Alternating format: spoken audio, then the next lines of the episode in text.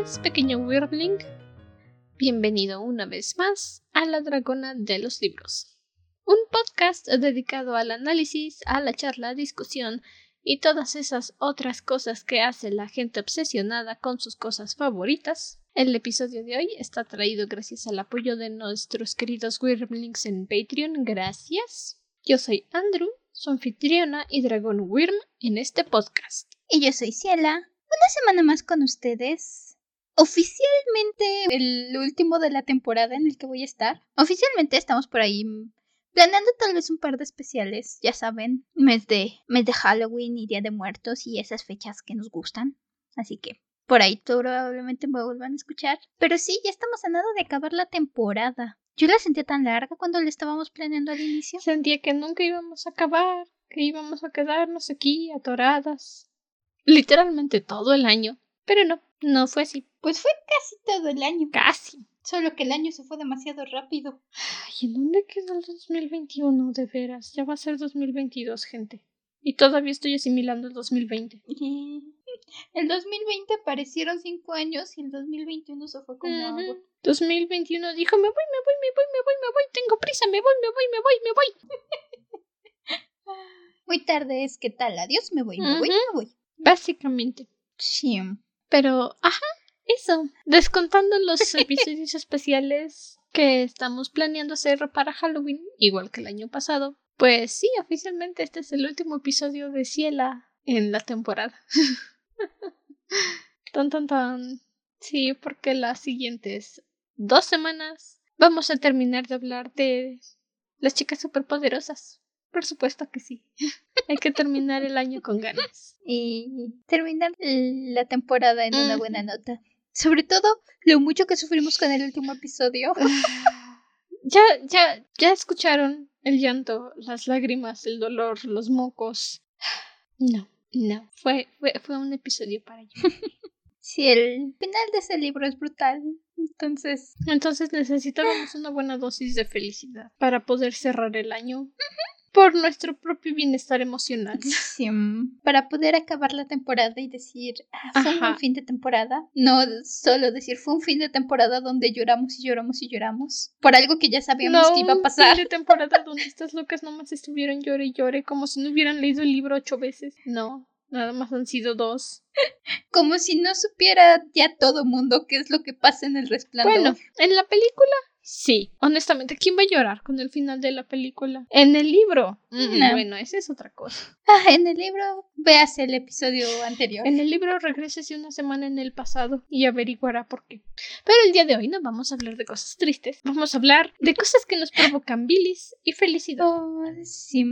Algo que últimamente se está dando demasiado. Demasiado. Por ahí dicen que Hollywood ya no tiene ideas. I mean. Y nada lo deja más claro que el tema de wrong. hoy. Ya, no, they're not. Hoy vamos a hablar sobre secuelas, tanto de libros como de películas o series, secuelas en general, que simplemente no deberían de haber existido y tuvieron que haberse detenido. Así, basta, fin, stop it, stop it.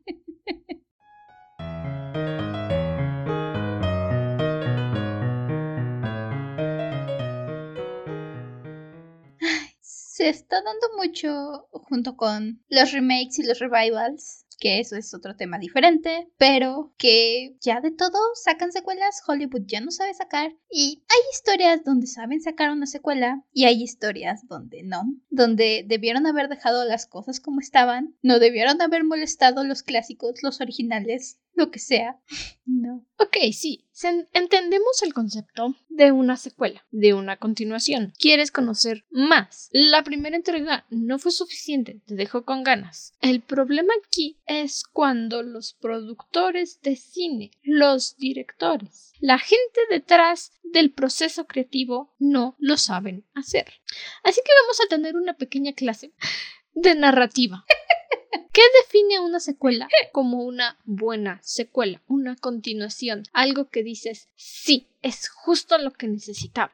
Una buena secuela. Por definición, es algo que te expande el mundo que ya conocías. Te explica cosas que te mostraron en la primera parte, pero no entraron a fondo. Te amplía el universo en el que estás desarrollando tu historia. Te da a conocer nuevos personajes, nuevas problemáticas que no son simplemente por dar trama, pero que se sienten naturales dentro del mundo. A grandes rasgos, eso es lo que se define como una buena secuela una excelente continuación. ¿Qué es lo que pasa cuando la gente dice, ok, la segunda parte fue fantástico, vamos a ignorar todo lo que ya dijimos que es una buena secuela, nada más vamos a hacer película. ¿Por qué? Porque vivimos del dinero. ¿Qué importa la calidad? Vivimos del dinero. Y no está mal vivir del dinero, no está mal. Pero por lo menos considera a la gente a la que le estás entregando tus cochinas. Ya. Hay, hay historias que están hechas para terminar, para cerrar el capítulo y no avanzar de ahí. Hablamos mucho, mucho, mucho, mucho de Doctor Sueño las últimas cinco semanas.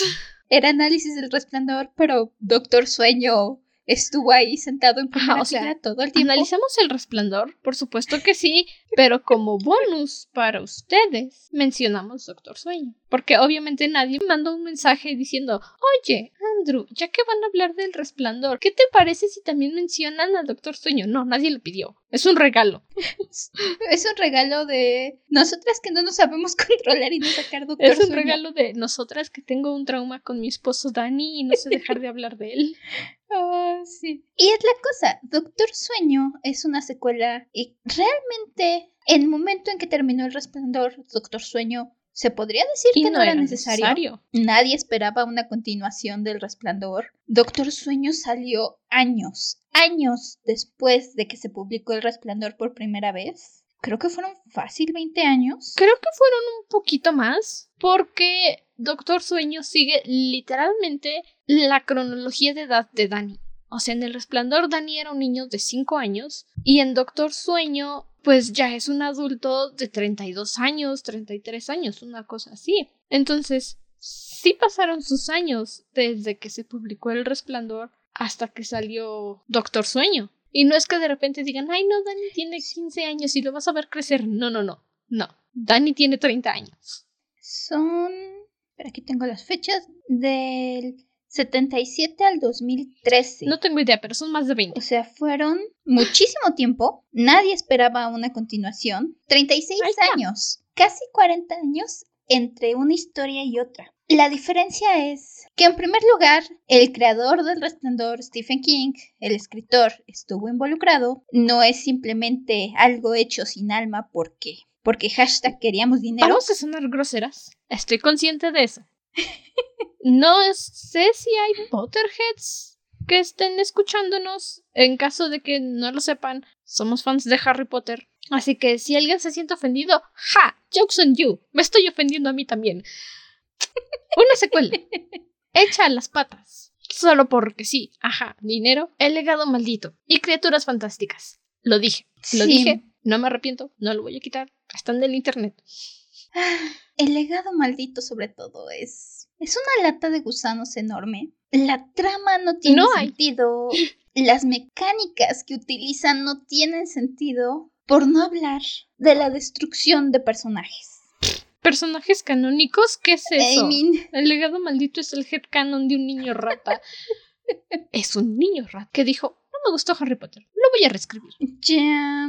En serio, lo que el legado maldito le hace a Cedric Diggory, a Harry, al mismo Harry. Sé que hay muchos que no les gusta Harry. Entiendo, Harry es perfecto. Pues es el protagonista, tiene muchos defectos, es un adolescente. O al menos mi problema con Harry es que no tiene tantos defectos como debería para creerle su desarrollo. Harry apareció siendo un niño bueno, siendo amable, siendo comprensivo, siendo altruista, teniendo en cuenta el lugar del que llegó y siendo un niño de 11 años, tuvo que haber sido un poco más parecido a Dudley, más rencoroso, pues porque era un niño, que era un niño. Ya a los 15 años ya te creo que sea más altruista, más bondadoso, que quiere ayudar al prójimo, pero un niño de 11 años con ese maltrato, con esa negligencia. Come on.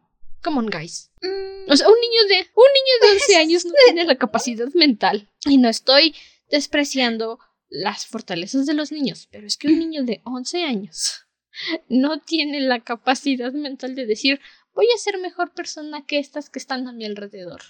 De hecho, yo estoy en lo opuesto. A los 11 años, Harry sabe que si él no hace nada, entonces nadie va a hacer nada. Y entonces dice, si yo no hago las cosas... Es la forma en que yo siempre he visto a Harry, sobre todo ya que leí los libros ya más grande. Harry toda su vida está acostumbrado a que si hay un problema, los adultos y las autoridades en su vida lo iban a reprimir, abusar, iban a hacerle la vida de cuadritos si decía cualquier cosa y sus instintos siempre son voy a resolver las cosas solo porque porque los adultos no se puede confiar en ellos y se va confirmando. Entonces, no lo sé, es perspectivas de ver a Harry. Es una cuestión de perspectivas, ciertamente, pero a mi gusto Harry es demasiado perfecto. Es un poco Garistu a mi gusto. No es el oficial, no es lo que Rowling dijo que era, pero a mi gusto es un poco Garistu. Maybe. La cosa es que no importa cómo veas a Harry. Desviando, regresando. El punto es que Harry es un protagonista y tuvo su desarrollo. Sí.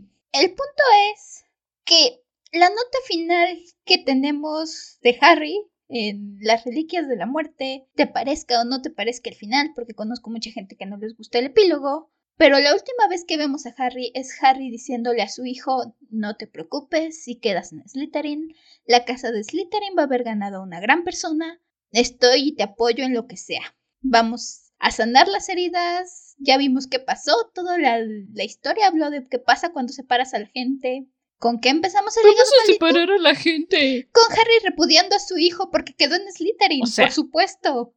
Lógico. Harry, que a mi gusto debería haber sido Slytherin, le dice a su chamaco, ah, quedaste en Slytherin. Be gone, child. Be gone. You're not my son. Yeah. Claro, lógico. Lógico. Por no hablar de la trama, la... en primer lugar, el hecho de que aparentemente Sé que Cedric Diggory nomás está para morirse y para que sientas feo porque se muere. Que no es como que tenga muchísimos fans. Sobre todo porque tuvo la desgracia de que quedó por siempre ligado con Edward Cullen de alguna forma. Gracias, Robert Pattinson. Ah, oye, oye. Él también se arrepiente. Sí. No, no seas muy dura con él. Ya dijo que si tuviera la oportunidad de rechazar ser Edward Cullen, lo rechazaría. Ya. Pobre hombre. Pobrecito. Pero sabemos de Cedric que era un Hufflepuff, que era leal, que era honrado, que era... Era un Vamos. era un adolescente y era un buen chico. Era un verdadero Hufflepuff. Le dijo a sus amigos que dejaran de molestar a Harry. Era un verdadero Hufflepuff. Ok, sí, Cedric tenía sus defectitos, no le dijo a sus amigos al instante, oigan, vamos, dejen en paz al chico, no fue su culpa entrar a la competencia, pero pues ya que vio a Harry sentirse mal, pues sí, ya fue un verdadero Hufflepuff y dijo, oigan, no, compas, vamos. Esa no es la forma de ser. Eso es, esos no somos nosotros, esos son Slytherins, no Hufflepuffs. Cedric es el chico que cuando vio que Harry se había caído de su escoba en tercer año por un dementor, dijo anulen el juego de Quidditch. No debe haber atrapado al Snitch, lo atacó un dementor. Ajá, o sea, eso nunca te lo pasan en la película y por eso en el torneo de los tres magos en el cáliz de fuego, sientes que Cedric está sacado de la nada. Pero en el prisionero de Azkaban están compitiendo contra Hufflepuff. Y sí, el dementor tira a Harry, Hufflepuff agarra la snitch y de repente tienes unos parrafitos en el libro. Ah, sí, Cedric pidió que cancelaran el juego porque dijo que no era justo haber atrapado al snitch, que atacó un dementor, o sea, fue árbitro comprado literalmente y nadie ganó el juego, así que no te angusties, Harry. Y me vas a decir que este Cedric Diggory se volvió un mortífago porque perdió el torneo de los tres magos y es responsable de que Voldemort ganara. Are you kidding me? I mean, I mean, si vas a despreciar el desarrollo de un personaje simplemente porque no te gustó la forma en la que acabó la historia, pues va. Para eso haces fanfic. Para eso se queda en fanfic. No vas y se lo mandas a Rowling, que por cierto la señora ya no sabe ni cómo exprimir a la pobrecita vaca que es Harry Potter, para que la señora te diga, ¿sabes qué? Sí, me encanta. canon. Yeah, because. Y eso, centrar en la ridiculez que es hablar del hecho de que es canon. Spoiler, por si no lo habías notado. Spoiler para todos Porque este va a lados. estar lleno de spoilers de muchas cosas, así que ya saben. Pero Ajá. por no hablar de la absoluta ridiculez que es el hecho de que confirmaron canon la hija perdida de Bellatrix y Voldemort. I mean. Are Siquiera leíste la saga. Quien seas, fulanete que escribió el legado maldito, tan siquiera leíste los libros. ¿Pusiste atención? No, evidentemente no. Viste las películas, dijiste, oye, como que Bellatrix y Voldemort traen unas ondas aquí muy hot, como que se siente la tensión. No hay tensión. Vamos a hacerles una hija perdida. ¿Qué importa que Bellatrix esté casada con otro mortéfago? Bellatrix idealizaba a Voldemort, sí, obviamente, pero como un amo, como un maestro, no como un amante. No. Si Voldemort le hubiera dicho córtate la mano para que yo sea más poderoso, Bellatrix le hubiera dicho córteme las dos. Existo para que usted sea Y digo, poderoso. y el mismo Voldemort, ¿me vas a hacer favor de decir que Voldemort se iba a molestar con ese tipo de cosas?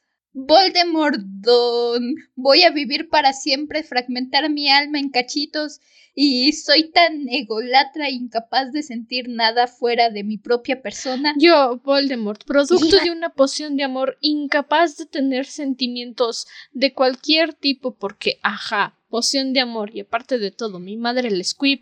Sí, claro, Voldemort va a tener tiempo para hacer eso, va a tener tiempo para dedicar 20 minutos de su vida a crear un bebé, hasta que salga, por supuesto. O sea, amo mundial, ¿quién? Hay que hacer un bebé. En serio, hay muchísimos fanfics que tienen mejores secuelas de lo que es el legado maldito. Seriously. Lo peor de todo es que Rowling dijo que le gustaba. Ush. Yeah. Vaya forma de arruinar Sí, una buena eso- historia. Eso, eso es lo que arde, que Rowling dijera que eso, que esa cosa era una idea que no había visto jamás e interesante y que era lo que quería ver que se continuara de Harry Potter. ¿En serio? ¿En serio? Tiene ¿En serio? como 30 tropes de fanfics y fanfics que... Fanfics que no. malos, fanfics clichés. Y lo digo como fanficker. Sí, la verdad es que... No, No. el legado maldito es un muy gran ejemplo de cómo destrozar una saga, cómo a la gente no le interesa el espíritu mientras les dé dinero, cómo hacer pedazos y pisotear todo lo que la gente alguna vez amó de una saga o de una historia. No, no, no, no, no. Horrible. Sí, definitivamente el legado maldito está muy, muy arriba. Creo que es top en la lista de secuelas que no son buenas, malas. Son. Son literalmente un crimen contra todo lo puro y humano. Yeah. Esa, esa es la calificación que vamos a darlas. A darle a las secuelas buena, mala. Así que, primer, el legado maldito. Sí. Ok. Ya sacamos el veneno. ¿Cuál es la primera que trajiste para discutir el día de hoy? varias. Entre ellas, creo que, y de hecho es la que inspiró esta idea de las secuelas, la leyenda de Korra. Se ha mencionado aquí en el podcast un par de veces, hemos hablado muchísimo de Avatar, hemos rozado un poco a Korra, y es que Korra, Korra, Korra es un caso muy extraño. La leyenda de Korra tiene muy dividida a la gente.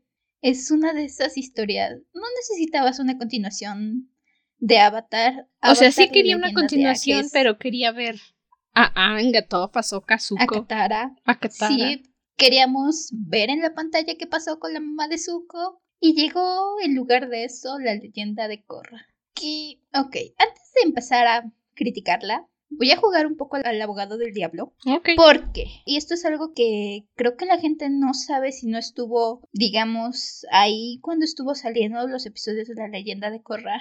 Pero la leyenda de Korra tuvo muchísimos problemas de producción porque Nickelodeon le estuvo metiendo el pie a la leyenda de Korra desde el momento en que la idea llegó. Hay rumores de que desde el principio Nickelodeon tenía prejuicios contra un avatar mujer y que no querían darle luz verde.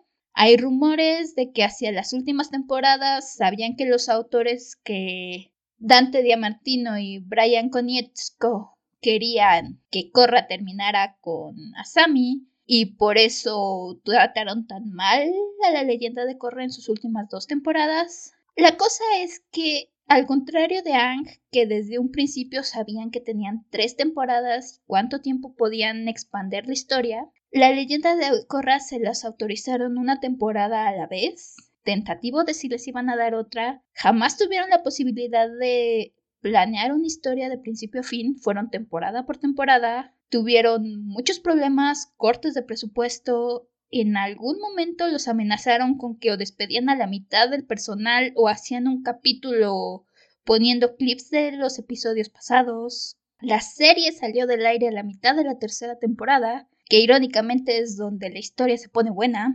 Entonces, sí, hay partes de la leyenda de Korra que, jugando el abogado del diablo, tuvieron muchos problemas de producción y por ahí tienen muchos conflictos. Pero la verdad es que la leyenda de Korra también tiene muchos defectos que vienen inherentes directamente con ella y que realmente no se le puede culpar a la producción por eso. Yo no puedo opinar completamente con Korra.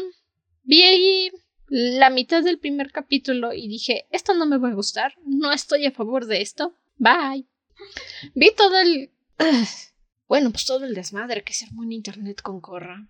Y dije, vaya, Ennio. Pero vamos, si supuestamente la leyenda de Ang era una serie de un poco de acción, de amistad, no tanto así de romance, pero pues al final fue romance. El romance que siento que desarrollaron más fue el de Zuko y Katara, y es como de ellos ni siquiera eran interés romántico. Y hay más química entre ellos que entre Ang y Katara. y al final, supuestamente, Korra terminó. O sea, el mensaje final de Korra fue: no tengas relaciones heterosexuales. No van a funcionar. Mejor sé gay. Bueno, si insistes, no voy a decir que no, pero. Ok, qué lindo mensaje. No seas hetero, sé gay. Ese es como el mensaje que todos recibieron al final de Corra.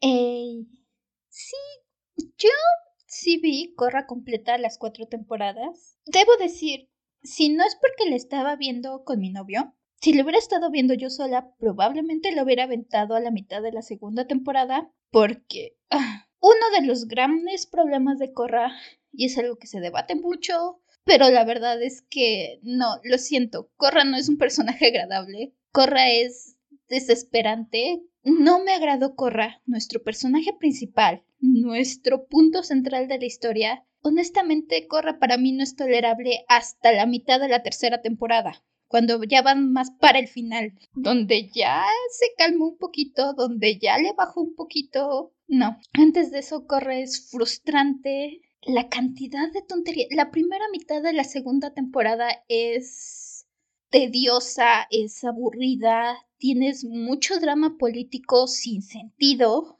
por no hablar de todos, todos, todos los líos amorosos que tienes las primeras dos temporadas, que ah, ahí tenías no tenías triángulos, tenías unos, unos polígomos amorosos que perdían tanto el tiempo, no eran ni siquiera interesantes, que si corra con Bolin, corra con Mako, Mako con Asami. ¿Saben? Para ver problemas amorosos de ese tipo, o para ver cuatro tipos distintos peleándose por la misma chica, mejor juego un otome, mejor me vea un anime basado en un otome donde hay una chica ridícula sin personalidad, porque por supuesto en el juego tú le das tu propia personalidad y es emocionante, y como 40 tipos, todos, obviamente, sexys, guapos, talentosos, peleándose por ella. Es más emocionante, pues porque al final yo estoy jugando el juego, me eligen a mí. sí. No necesito ver Corra para eso. La verdad es que Corra es. es una secuela que está por todos lados. Tiene muchos conceptos interesantes, la verdad. Eso voy a reconocérselo. Cómo manejan conceptos como cómo evolucionó el metal control, la lava control que te incluyen, la mezcolanza de culturas ahora que el mundo no está tan fragmentado, cómo ha avanzado la tecnología. Conozco gente que siente que la tecnología avanzó muy rápido. Siento que sí, pero al mismo tiempo para mí, por ejemplo, fue muy interesante ver que empiezan a tener electricidad porque están utilizando el rayo. O sea, están explotando maestros fuego para que hagan el rayo. Que eso, eso a mí sí me frustró, ¿sabes? Supuestamente solo unos pocos maestros fuego eran capaces de separar las energías Ying y Yang dentro de sí mismos para poder generar un relámpago y ahora cualquiera lo hace y los están explotando para hacer relámpagos todo el día. ¿En serio? O sea, eso sí, eso sí está estúpido. ¿Estás de acuerdo conmigo? Está un poco estúpido que tengan maestros fuego haciendo relámpagos. O sea, si era algo tan difícil como es que ahora cualquiera lo hace. Eso también, muchas cosas que se supone que eran súper guau, así como que dicen, ah, sí, cualquiera puede hacer rayitos, hay toda una ciudad de metal control. O sea, ahora todos pueden hacer metal control. Pero dices, ok. O sea, un control que Toff puramente en un desesperado intento de escapar inventó porque está más en contacto con la Tierra, porque está completamente en contacto con sus sentidos. Ahora cualquiera hace metal control, así como de, ah, sí, el metal es roca. ¡Pum! No, gente, ese no era el sentido del metal control. no. no sé, luego hay muchas ideas buenas en Korra, no acaban. Los descendientes del equipo Avatar, por ejemplo. Las hermanas Fong como personaje. Li Fong es un personaje muy bueno, muy interesante.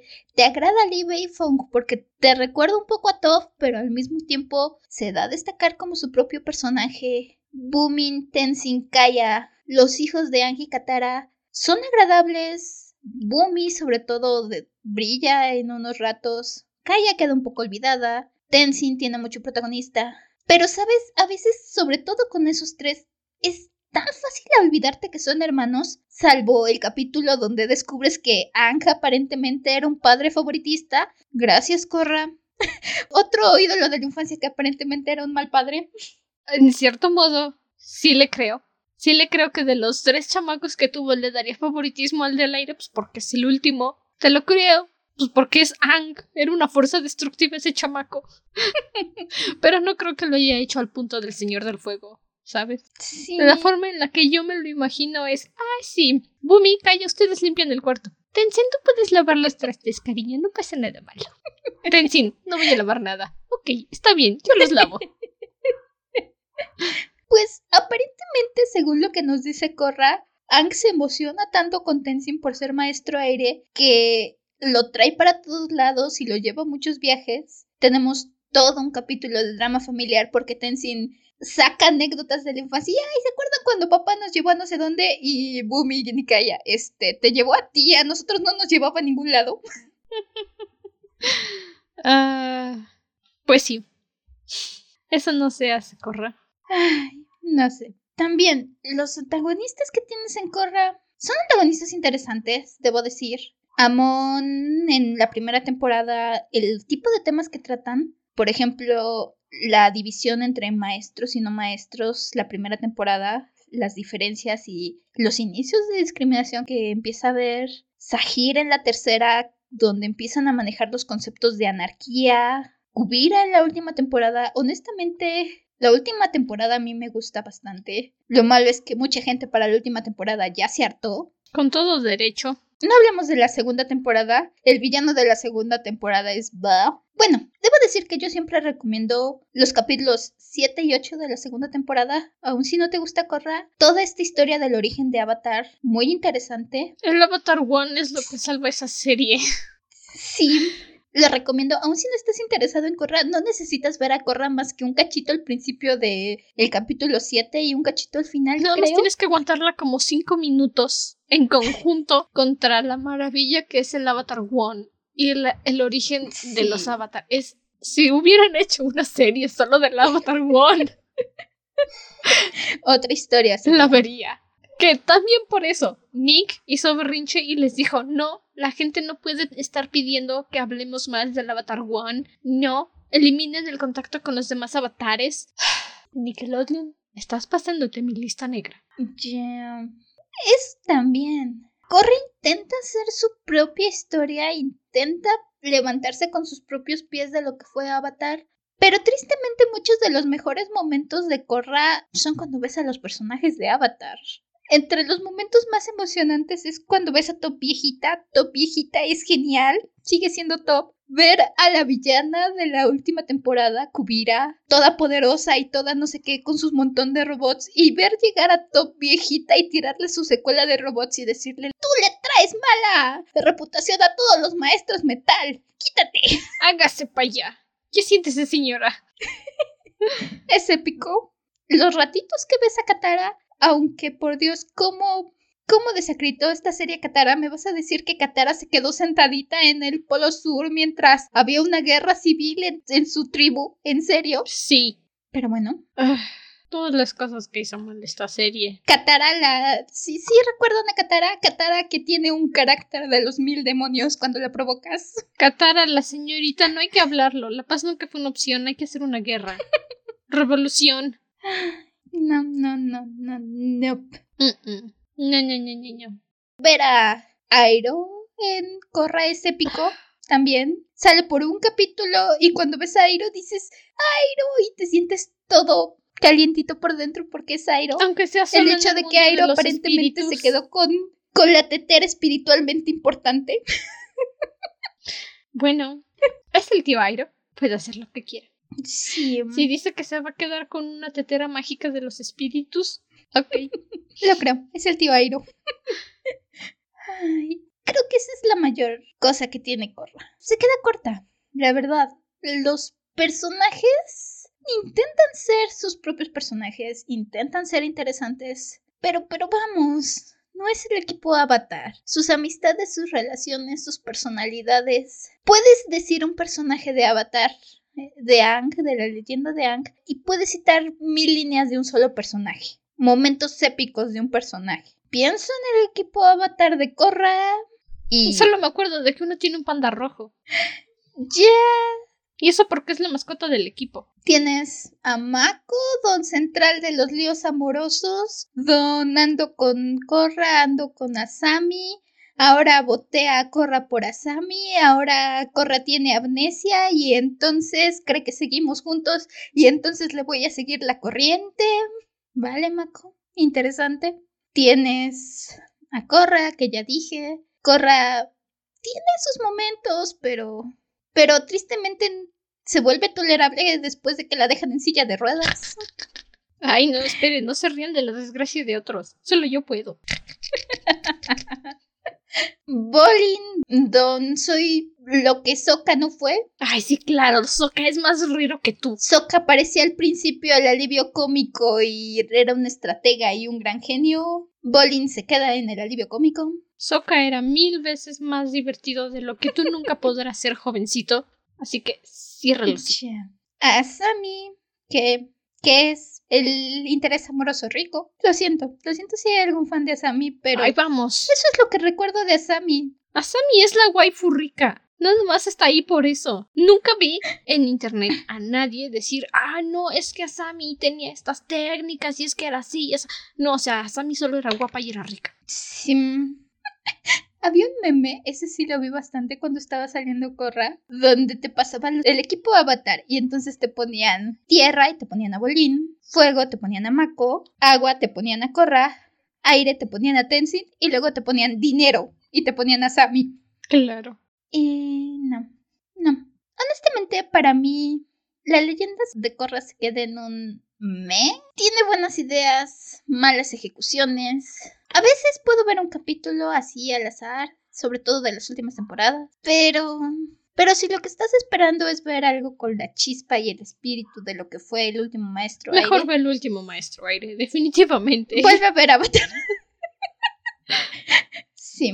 Si estás interesado, si te suena... Mira, si logras pasar de la mitad de la segunda temporada, probablemente puedas tolerar el resto de la serie. Se pone mejor. Si no, honestamente no te culpo por votarla. La leyenda de Korra es. es un nido de avispas. Es un avispero. Yeah. Referencias. Referencias al capítulo de la semana pasada. Bueno, una de las secuelas que yo dije definitivamente tiene que entrar aquí es la tercera película que no existe, pero Hollywood dice que existe y está por ahí en algún lado, de Shrek. Oh, yeah. Sabemos que Shrek es una obra maestra en sí misma, es una burla a todo lo que representa Disney y es fabuloso, es excelente. Shrek 2, ¿qué decir de Shrek 2? O sea, burlas a la sociedad, más burlas a Disney, buenas bromas, buenos comentarios. La traducción es... Mm, Chefskis. Shrek 2 es básicamente lo que representa una secuela perfecta. Y aparte de todo, el malo se muere, o sea, aún mejor. y entonces de repente dijeron, ajá, sí, ya quedó bien. ¿Qué tal que olvidamos todo lo que ya hicimos y hacemos Shrek tercero? Ah, ¿qué? O sea, eso ya ni siquiera expande el mundo, simplemente están burlándose de sí mismos. ¿Mm? Sí, ok, te creo que Fiona sea la princesa de muy muy lejano, pero ¿para qué carajos tienes que meter a Arthur y a Merlín? O sea, no. No, no, te creo que el papá de Fiona sea el rey rana, el príncipe sapo, te lo creo. Pero ¿para qué metes a Arturo y a Merlín? O sea, ¡ah! aparte de que la historia está toda estúpida y de que no tiene ninguna justificación y la única escena que vale la pena es cuando las princesas están todas heavy metal cantando Led Zeppelin para atacar a los guardias de los árboles malvados. O sea, eso está súper genial. Me encanta esa parte. Esa escena vale la pena. La escena donde Encantador interroga a Pinocho, esa también es muy buena. Pinocho es fabuloso. ¿Sabes? Pinocho es todo lo que Mojojojo quería ser. Pero peor. Sí. No mejor. Peor. Porque Mojojojo lo entiendes. Entiendes cuando está hablando enredadamente en sus palabras redundantes para sonar sofisticado. Y Pinocho nada más se enreda a sí mismo y luego ni siquiera le entiende lo que está diciendo. y no. O sea, ¿para qué? ¿Para qué? ¿Cuál es el sentido? Que Shrek no quería ser rey, sí, eso ya lo sabíamos, ¿no? No había necesidad de ponerlo a ser un rey. No había necesidad. Ay, no, es que... ah. No he visto Shrek capítulo final, pero he escuchado muy buenas reseñas al respecto. Sé. Dije buenas, no Te excelentes. seré honesta, la última película, Shrek capítulo final, es mejor que la tercera, sí lo es. Tiene una idea muy interesante, un universo alterno. Es un universo donde Shrek ya jamás llegó a salvar a Fiona y qué hubiera pasado con todo el mundo si eso hubiera pasado. Bueno, es que creo que el deseo no haber nacido. No, es... Hay todo un relajo porque está harto de, de ser el centro de atención de muy muy lejano y de ser el héroe y quiere volver a ser un ogro y decide cambiar un día de su vida por regresar a ser el ogro que era al principio de la primera película. Entonces le cambia a Rumpelstiltskin un día de su vida a cambio de un día de ser ogro y Rumpelstiltskin es bien tramposo y agarra el día en que nació y entonces Shrek nunca nació. Claro, es Rumpelstiltskin. Es interesante, es sí es, tiene mejor trama y mejores cosas que la tercera. Personalmente esta es opinión personal y sé que es la opinión de la minoría. Yo prefiero ver la tercera ver la cuarta porque la cuarta para mi gusto es demasiado cínica. Se pasa un poco de cínica para mis gustos. Mm, varias cosas así como que digo, mm, mm, ver a Shrek pelear con Fiona y decir que, que desea jamás haberla rescatado de la torre para mí es decir, mm, ok, te acepto la película, pero, pero de veras tienes que poner así a los personajes tan, tan así y eso es antes de que, eso es cuando están en su felices para siempre, antes de que empiecen los problemas, ¿en serio? No sé. No lo sé, entiendo a las personas con problemas de ira. Y Shrek tiene muchos problemas de ira. Y llegando al límite al que lo ponen en la cuarta película, sí lo creo que diga cosas de las que se va a arrepentir. Ya, sí. Entonces yo prefiero ver la 2, honestamente, a tener que ver la 3. Eso también era una opción, no sé por qué no la tomaste. Si vamos a opciones, veo la 1, veo la 2. Alguna vez vi el musical de Broadway, estaba en Netflix, es muy bueno. Ese también está interesante. Creo que no tienes buenos gustos en cuanto a musicales, prima. Divertido de ver. Eh... Diferimos en opiniones. Generalmente así pasa. Así sucede y qué bueno que lo hacemos. Si no, qué aburrido que todo lo que yo diga me digas, sí, por supuesto, tienes toda la razón y no me digas, no, ¿sabes qué? Yo no pienso como tú. Exacto. Ay, sí. Creo que todos podemos concordar en que Shrek pudo bien haberse quedado en la segunda película. No necesitábamos la 3, no necesitábamos la 4. Definitivamente no necesitábamos la 3. Definitivamente, por favor, Hollywood, no necesitamos Shrek 5. Maten esos rumores. Dejen morir a Shrek. No necesitamos un reboot, no necesitamos un remake, no necesitamos una secuela. Por favor, ya fue suficiente. Hay cosas que Dejen en necesitan morir en paz. Y Shrek tuvo que haber terminado en la 2. Ujú. No, ya no. Por favor, ya. No necesitamos más a Shrek. Déjenlo morir. De verdad, Se lo merece. nadie lo está pidiendo. Absolutamente nadie. Nadie en su sano juicio Eh. está diciendo, ay, ¿para cuándo sale Shrek 5? No, nadie. Nobody. Ya, please, entierren ese proyecto. Los conozco Hollywood, sé que ese proyecto está en rumores desde hace mucho tiempo. Ya, mátenlo. Basta. Llévenlo a la parte de atrás y mátenlo. Ay, no. ¿Qué otra cosa trajiste? Otra secuela. Hablando de historias que debieron haberse quedado en una secuela anterior. Toy Story. Toy Story 3 tuvo un muy buen final, un muy buen cierre, te deja satisfecho. Toy Story 3 tiene uno de los mejores finales posibles que te pudieron haber dado para la saga. Era el punto perfecto. Incluso si querías seguir haciendo los cortitos de 10 minutos, eh, son entretenidos, estaban buenos. Ok, podías seguir explotándolo de esa forma si querías. No deberías, pero podías seguir haciéndolo. Y entonces alguien dijo, hagamos Toy Story 4. Oigan, las nuevas generaciones no van a conocer Toy Story más que solo Toy Story 3. ¿Qué les parece que arruinamos la película haciendo un nuevo Toy Story para las nuevas generaciones? No, así no funciona. Ponlo en las nuevas generaciones las buenas películas.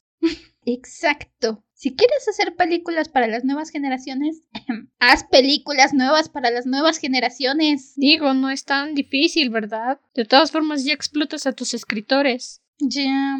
Toy Story 4 ugh, no fue dirigida por el mismo equipo que se encargó de las otras tres. Se nota, definitivamente se nota. Y la verdad, sé que hay gente a la que le gustó Toy Story 4, pero para mí ah, comete todo lo malo que puedes hacer en una secuela. Y, y hace el peor crimen que puede hacer una secuela.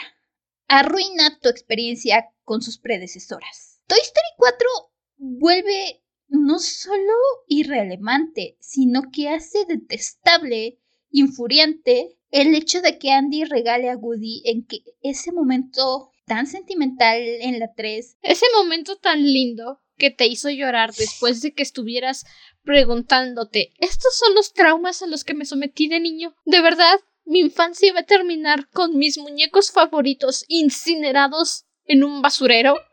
No, no, no. Tu infancia termina con algo que tú también hiciste. Regalar tus juguetes que tanto amabas a una niñita, a otra persona, a un sobrino, un nieto, lo que sea que tengas, para que también sea feliz con los juguetes con los que tú fuiste felices. Ah, ah, vaya. Ah, pasar la justo en el corazón. Gracias. Gracias por el dolor.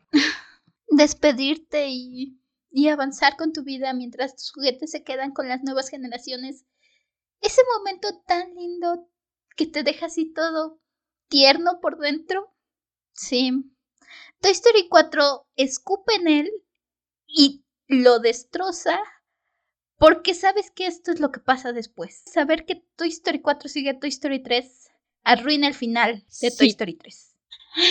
Es el hecho de que tenemos un gran, gran cast de personajes completamente definidos que han sido inmemorables por mucho tiempo. Tienes a Buzz, a Woody, a Jessie, a los caras de papa, tiro al blanco, Slinky, Ham. Son personajes completamente definidos, son personajes que han estado ahí desde el principio y que la gente quiere. Ah, sí, vamos a olvidarlos, vamos a dejarlos en el fondo, fingir que no existen y enfoquémonos en un tenedor. Enfoquémonos en el maldito tenedor fastidioso. Odio ese tenedor. Lo siento si a alguien le gustó la película. Miren. Detesto ese tenedor, es odioso. Con el simple hecho de que pretenden que un proyecto de clase que todos hicimos en el kinder sea superior a un muñeco con el que pasaste grandes aventuras y alguien te regaló y digas, sí, me quedo con el tenedor. Nunca, nadie en su sano juicio dijo, voy a hacer que esta cucharita que hice en mi clase sea mi nuevo mejor amigo. No. No, porque tu mamá llegaba y tu mamá, si eres mexicano, te decía, entonces yo puedo tirar este juguete que tanto amabas a la basura. No, mamá, no te lo lleves, mi juguete, lo amo, tira la cuchara. Nadie, nunca.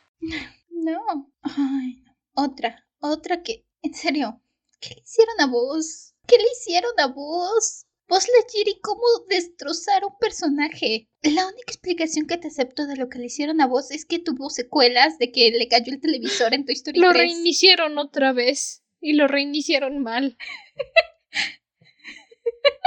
Se quedó con problemas. Hay un buen fanfic de Angst por ahí. Ahora tienen problemas de De personalidad. Buzz. Buzz siempre ha sido el coprotagonista de Toy Story. Woody y Buzz han estado al frente y al centro de Toy Story desde el momento en que Toy Story apareció. Woody y Buzz tienen una personalidad completamente definida, una amistad completamente sólida. Buzz Lightyear es... Es Buzz Lightyear, por favor. ¿Qué niño no tuvo su fiesta de Buzz Un niño Lightyear? que su mamá no lo quería y le dijo, no, vas a tener una fiesta de Peppa Pig. Ay, Buzz era un estratega, era el líder cuando Woody no estaba. Es el que planeó cómo salir del salón en la 3. Buzz, ¿saben? Buzz, el que, el que era la mano derecha de Woody, el que dirigía los juguetes. Buzz Lightyear el que le dijo, un juguete no tiene valor si no eres amado por un niño. Estoy aquí para salvar hoy a ese juguete, pues creo en sus palabras. Ah, no. No, no, Sí. el Buzz Lightyear de la 4 salió de fábrica, es de tienda todavía. ¿Me vas a decir que ese Buzz Lightyear es el tonto que tenemos en Toy Story 4 que no sabe lo que es una conciencia? Que cuando Woody le habla por conciencia asume que tiene que escuchar su cajita de voz y hacer todo lo que su cajita de voz le dice, aun cuando sea completamente irrelevante. Al parecer sí. ¿En serio? E- ese, ese es Buzz. Creo que eso es de lo que más furia me da de Toy Story 4. Lo que le hacen a Buzz. Ya ni siquiera Boobie, Marisú extraordinaria. Uy.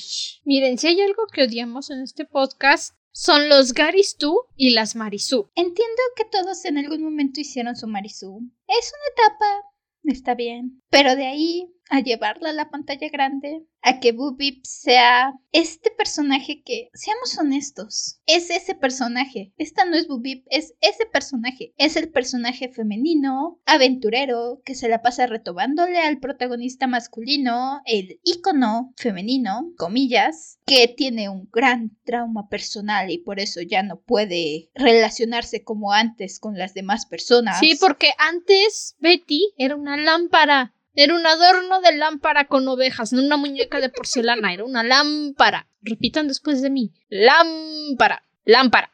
Eso fue lo que más odié. Que dijeran, ah, sí, es que ahora Betty no se llama Betty, se llama Pupip. Y, mm, ajá, era una muñeca de porcelana. No, no era una muñeca de porcelana, era una lámpara. Ay, creo que siempre fue cuestión de la traducción. Aun si ves Toy Story en inglés, era la traducción. Debieron haber mantenido el hilo, pero bueno. Pero sí, la verdad es que Boobie... Eh, cuando anunciaron Toy Story 4 y dijeron que iba a ser una historia de amor enfocada en Woody y en Boobie, dije... Ok, tal vez tiene posibilidad. Siempre fue algo que estuvo ahí como en el fondo. Esto no era de lo que estaba pensando Disney. Cuando me prometiste romance, no me refería a esto, ¿sabes? Toy Story 4 se siente como una puñalada en la infancia, literalmente. Ese momento, hay un momento donde Woody le da su caja de voz a la antagonista de esta historia para salvar a la maldita cuchara, tenedor, lo que sea. Se siente como que apuñalan tu infancia. Mete cuchillo, salen las tripas. Entra cuchillo, salen las tripas. Así. Sí, y la antagonista, am, sí, no, no se llevó ninguna repercusión. Ni siquiera un susto como Sid. Ella fue feliz y se quedó con la caja de voz de Woody. Vamos a ignorar todo lo que hizo y simplemente decir, ay, es que, es que tiene traumas, pobrecita. Es como decir, vamos a ignorar que el Otso intentó quemar vivos a nuestros protagonistas. Tiene traumas porque lo abandonaron. Todo se le perdona. No, no necesita ni siquiera una palmadita por hacer algo mal. No, vamos a darle un final feliz y fingir que nada pasó. Ay, ¿por qué ahora todos tienen que tener finales felices? ¿Dónde quedaron los tiempos donde antes los villanos de verdad recibían su merecido? ¿Se acuerdan? Gastón se cayó de un acantilado y se murió. Clayton, el Tarzán, se ahorcó con las lianas. El padre Frollo se quemó. Scar, comido por hienas. Úrsula, explotada, maléfica, apuñalada. ¿Dónde quedaron los buenos tiempos, oigan? Donde los malos de verdad sufrían y no nada más tenían un perdón celestial y ya. Donde podías decir, sí, está bien, entiendo por qué eres malo, pero no se perdona lo que hiciste. Cold motive, still murder.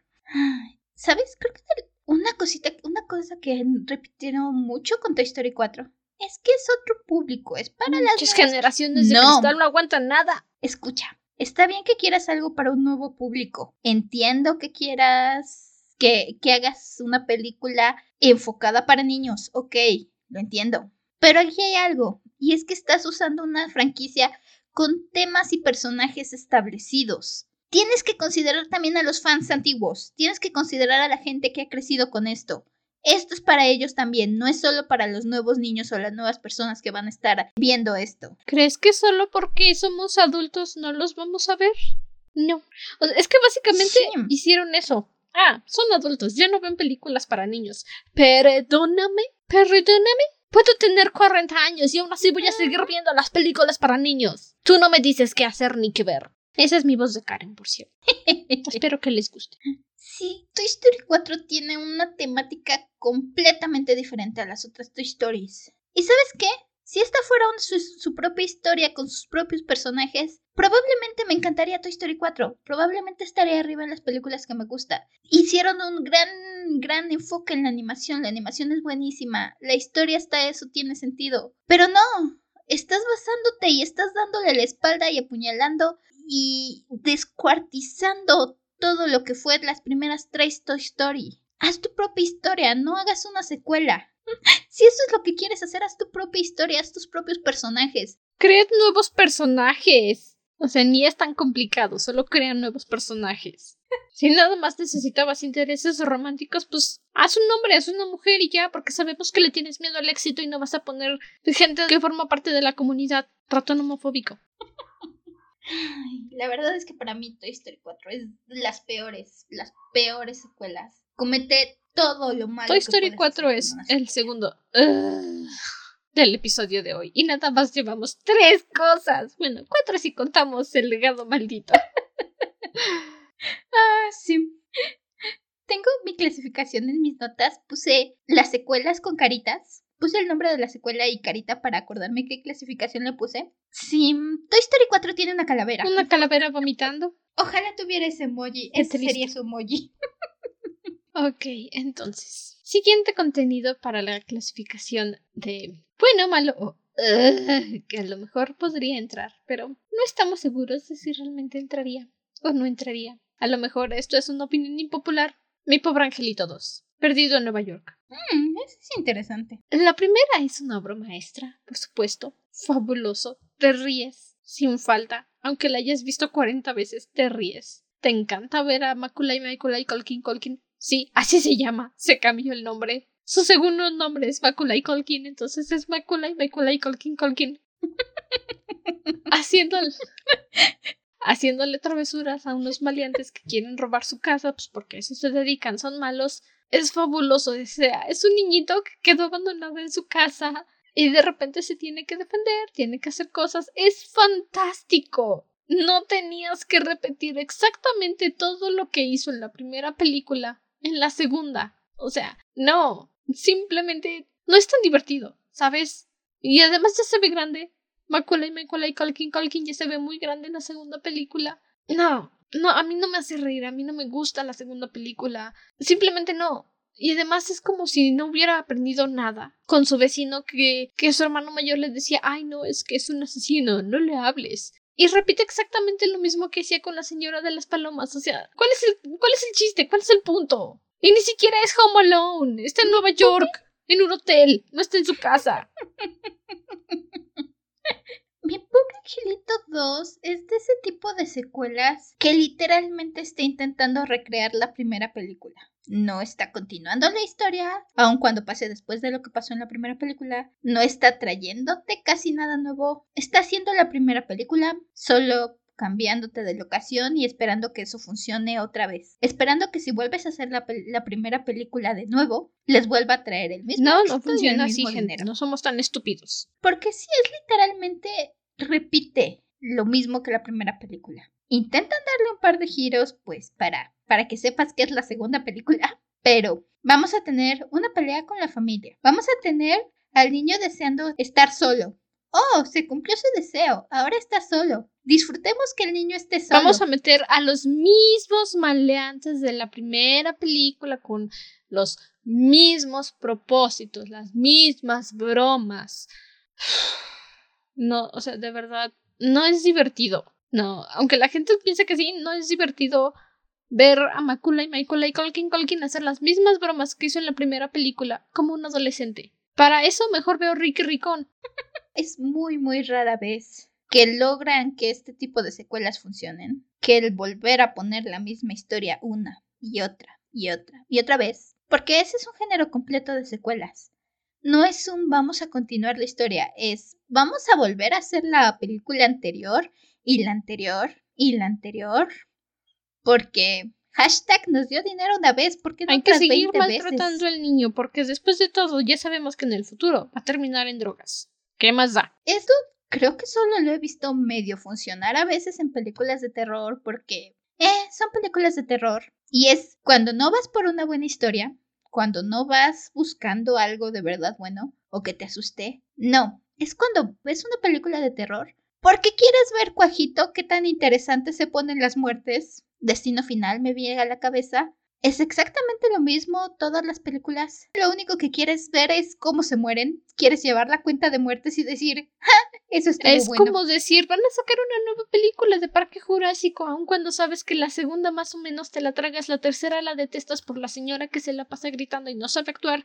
Y dices, ok, voy a ir a ver Mundo Jurásico porque quiero ver cuántas personas se mueren y nada más se mueren seis. Y sales decepcionado del cine. Porque dices, inventaron un estegosaurio mitad T-Rex, mitad Velociraptor y nada más se comió seis gentes. Y la persona que más sufrió fue la niñera. ¿Es en serio? Yo vine Sí, aquí por la muerte, no por la historia, no me interesa tu historia. Cuando vas a estas secuelas es porque ya sabes, no tienes excusa. Después de la tercera película, ya sabes a qué vas. Estás yendo por eso. Así que no hay excusa para quejarse. No sé si decir que estoy feliz de que este tipo de secuelas ya no son tan populares. Todavía hay, definitivamente, todavía existen, pero ya no es tan común, ya la gente intenta continuar más las historias. Luego veo lo que hacen cuando continúan las historias y ya no sé si decir, puedes volver a hacer la misma película con personajes diferentes, así al menos puedo fingir que los de la primera película no se metieron en estos relajos. Así al menos puedo fingir que me interesa. A veces realmente te tienes que preguntar en qué estaban pensando, qué planeaban, cuál era el objetivo de todo esto. ¿Había un objetivo siquiera? ¿O solamente era hacernos sufrir? Tenemos que tener... Money, money, money, money, money. Lo que mueve al mundo es el money, money, money, money, money, money. En eso piensan cuando Ajá. hacen este tipo de En eso piensan, en eso pensaron cuando dijeron, oigan, Animales Fantásticos tuvo un gran éxito, hay que hacer una segunda historia. Y, uy, ¿qué les parece que nos inventamos unos secretos oscuros de Dumbledore, aunque ya todos saben sus secretos? ¿Mm? Dinero. Mm, Que- Ah, por cierto, si no se han dado cuenta, no me emociona mucho la tercera película de Animales Fantásticos. Honestamente creo que nadie. Nadie, no va a salir Johnny Depp, así que no vayan a verla. No apoyen a Warner por haber despedido a Johnny. Johnny se merecía mejor. La primera de Animales Fantásticos es interesante. Toca buenos puntos en nostalgia de Harry Potter. Toca buenos puntos para intentar expandir el mundo, para intentar presentarte a los personajes. No les voy a mentir, solo la veo porque me caen muy bien Newt, Queenie y Jacob. Tina se puede morir. Adoro a Newt. Newt is a true Hufflepuff. Yeah. El concepto de Obscurus me fascina. Las criaturas, adoro la cantidad de criaturas mágicas que ves. La segunda es tan enredada y le meten tanta historia innecesaria. Ni siquiera entiendo cuál es el sentido, ¿sabes? Según son los crímenes de Grindelwald, pero, pero están más enfocados en el pseudo triángulo cuadrado amoroso entre Newt, su hermano, la, la fulanita esta y Tina. ¿Cuál es el sentido? ¿Cuáles son los crímenes de Grindelwald? Por eso, los secretos de Dumbledore, ni el caso Daniel, solo somos tres. Credence era un personaje trágico e interesante en la primera película. La segunda película dices, Oigan, ¿qué eres? ¿Qué? ¿Qué hermano de Dumbledore? ¿Qué hermano de Oigan, se equivocaron de Credence. Trajeron al, al actor que hizo a Flash en la Liga de la Justicia y que salió en su revista Playboy acá muy guapito, muy lindo y lo metieron a la película. Se equivocaron de persona. Este ya no es el niño trágico. No deberían de existir. No. Y sobre todo con todo lo que ha pasado últimamente con, con Rowling. No sé quién se le ocurrió que de verdad era buena idea sacar los secretos de Dumbledore. Insisto, ¿para qué? Ya todos conocemos sus secretos, ya sabemos qué es lo que está ocultando. O sea, ¿qué, qué, qué nos pueden decir que no sepamos ya? ¿Que quería la varita de Grindelwald? Sí, lo sabemos, la quiere. Seguramente la agarró muchas veces. ¿Cuál es el sentido? ¿Que él y Grindelwald tuvieron sexo salvaje alguna vez? Por eso, le agarró la varita a Grindelwald. No van a ser lo suficientemente valientes para decirlo en pantalla. Dejen de intentar hacerse los inteligentes insinuándolo. Ni siquiera lo insinúan bien. Insisto, quiere la varita de Grindelwald. Sí, ya sabemos que la agarró. ¿Qué otra cosa más quieren decirnos? ¿Que él provocó la muerte de su hermana? Sí, ya lo sabemos. ¿Que no se llevaba bien con sus hermanos? Sí, ya lo sabemos. ¿Que le gusta criar cerdos al matadero? Ya lo sabemos. Ni el caso Daniel, solo somos tres. No, no, no. Ok, bueno. Creo que con eso podemos cerrar el episodio de hoy. Fue más largo de lo que esperaba. Y fueron menos secuelas de las que tenía pensadas. Sí. De hecho, no tengo muchas. Tengo como cuatro o cinco secuelas. Porque dije, no, se va a hacer muy largo el episodio. Y estoy viendo que ni siquiera toqué dos de las que O sea, agarramos. Bueno, agarraste tú dos de las que traías, agarré yo dos de las que traía y agarramos una en conjunto. O sea, ni el caso Daniel, solo somos tres. Sí. Ay, ya saben que tenemos la tendencia de expandirnos. Sí. Así que mención honorífica a las secuelas no mencionadas: Del Tarrón, Fairy Oak y los Cuatro Misterios. ¿Eso existe? Eh, son los cuatro libros que van después de la trilogía. Creo que así se llaman. Ah, Los Ajá, de Capitán sí, sí, y el amor y los hechiceros de The Poppy. Creo que así se llaman los cuatro misterios, o al menos eso me dijo internet. vaya. Creo que ya nunca leí a Dios Feriauco. Si lo leí, no me acuerdo de qué, qué pasó. Pero esos sí me gustaron, se me hicieron muy lindos. Sí, irónicamente, los dos que tenían corazoncitos y decir estas son buenas secuelas. No, aquí solo nos venimos a quejar. Sí, no, lo siento. Así que, Sorry, not sorry. ¿tienes alguna mención honorífica que no hayamos podido Uf. entrar a detalle? Menciones honoríficas, no tengo la más mínima idea. Nada más pensé en cosas de las que me quería quejar. No, nada más traje quejas el día de hoy. Es justo. Bueno, entonces, ya saben, cualquier cosa nos pueden contactar por la página de Instagram, arroba dragona-de libros pod. Que quieran hacer alguna recomendación, que quieran pedir algún libro, que quieran decir, oigan, para la tercera temporada pueden hablar de este tema en específico en un episodio especial. Ahí estamos. Bueno, estoy. Yo soy la que contesta. Mándanos mensaje. Manda mensaje. Igual ya saben, su- si nos dan calificaciones, comentarios, votos en cualquier que sea la plataforma de podcast en la que nos escuchen, eso nos ayuda mucho. Estamos ahí, nos gusta leer sus reseñas, sus opiniones. Leemos sus comentarios. Si de repente Sí. parece que no, pues es que no me he dado la vuelta para ver. Pero sí leemos sus comentarios. Si no están de acuerdo con nosotras, díganos. Si creen que nos pasamos demasiado con alguna secuela, nos encanta discutir por si no lo habían notado. Estamos abiertas a una discusión amigable, escuchando opiniones y distintos puntos de vista. Recuerden que también nos pueden apoyar desde nuestro Patreon, patreon.com slash dragona de libros pod. Ahí están nuestras notas de libros, bloopers. Se enteran antes que cualquier otro en Instagram del calendario de publicación de los eventos que vamos a preparar para Instagram o cosas así, invitados Episodios exclusivos. episodios exclusivos para Patreon y en Patreon vamos a tener nuestra sección de lecturas más 21, empezando la tercera temporada. Disponibles para los tres niveles, así que con lo que gusten apoyarnos, se pueden unir sin ningún compromiso. Bueno, sí, sí hay compromiso de pagar una vez al mes, pero nada más eso. Hasta entonces, permanece cómodo y seguro dentro de tu cueva. Nosotros nos volveremos a reunir en el siguiente episodio. Hasta la próxima luna. Bye. Lástima que te. Hiciste lo mismo en la primera temporada, cambio de canal. Ah, sí. Sí. ¿Me creerás que no me acuerdo? Ve a revisar el último episodio, lo hiciste. ¿Qué te digo? Mi cabeza asocia finales con la canción de Porky. No creí que lo hubiera hecho ya. Ya lo hiciste, por favor, no lo repitas para la tercera temporada. ok, ya lo apunté. Ahora solo espero recordarlo. ok. Bye bye. Bye.